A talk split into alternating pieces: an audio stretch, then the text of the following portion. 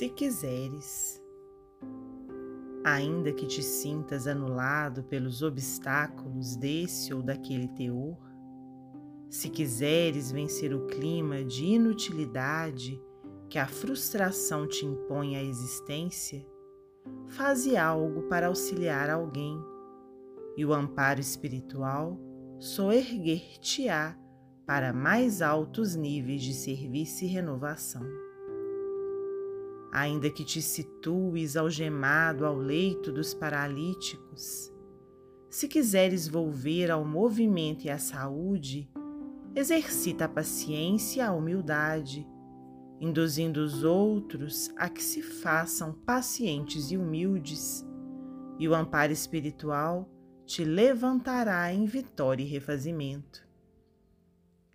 Ainda que respires mergulhado nas correntes do vício, cercado de forças aviltantes, se quiseres entrar no caminho da regeneração, socorre os companheiros de luta para que te convertas em padrão de virtude. Ainda que te vejas no porão de sombria penitenciária, amargando a condição de resíduo do remorso e do crime, se quiseres reconquistar o respeito e a confiança do próximo sustenta a chama do bem nos irmãos de amargura e o amparo espiritual felicitar-te-á o roteiro com novas oportunidades de reajuste. Ninguém vive órfão da divina paternidade.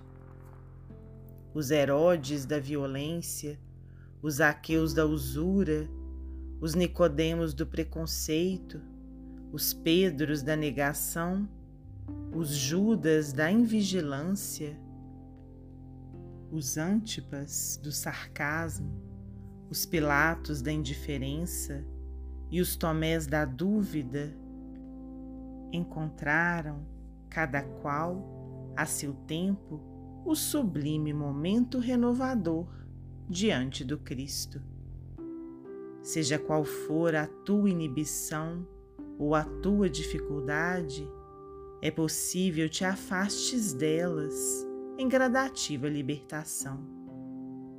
Para isso, porém, é indispensável te inclines à melhoria, compreendendo que a vontade é a alavanca propulsora em nossos destinos.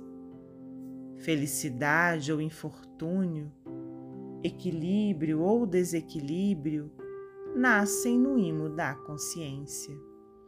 Para que alguém, desse modo, desça à furna das trevas ou se exalte à culminância da luz, basta apenas querer. Emmanuel, psicografia de Francisco Cândido Xavier, do livro Sentinelas da Luz.